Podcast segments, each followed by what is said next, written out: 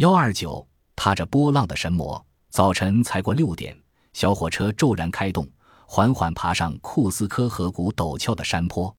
这条窄轨铁路以一连串 Z 字形铺设的山坡上，火车压压前进，沿着第一个 Z 字下方那条水平线行驶了一会儿，然后转换轨道，沿着 Z 字中间那条斜线导行上山，再转换轨道，沿着顶端的水平线前进，如此周而复始，开开停停，火车一路往上攀爬，最后终于抵达山丘顶端。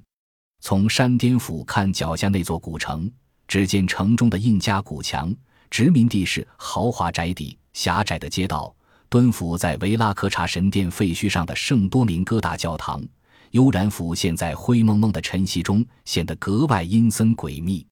街灯依然亮着，仿佛一幅美丽的图案，把街道装饰的有如童话世界一般。晨雾飘飘渺渺，弥漫在地面上。城中人家炊烟四起。只见一缕缕青烟冒出无数矮小房舍的瓦顶，在曙光中袅袅腾腾。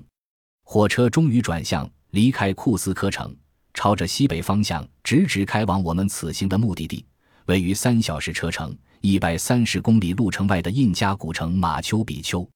我本想看书，但车厢一路摇荡，不知不觉中我终于睡着了。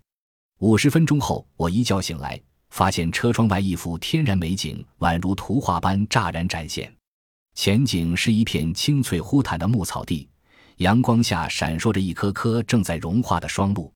一条小溪流淌在宽阔绵长的山谷中，弯亭穿梭过溪畔的青草。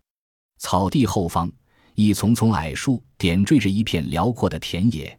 一小群黑白两色的乳牛徜徉其间，低头吃草。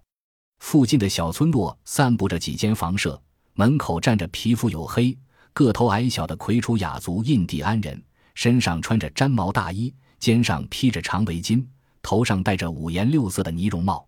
村庄后面，一株株葱树和充满异国风味的尤加利宛如华盖一般，遮蔽着远方的山丘。坐在火车上，放眼了望，我的视线跟随着两座苍翠高耸的山脉，越望越远。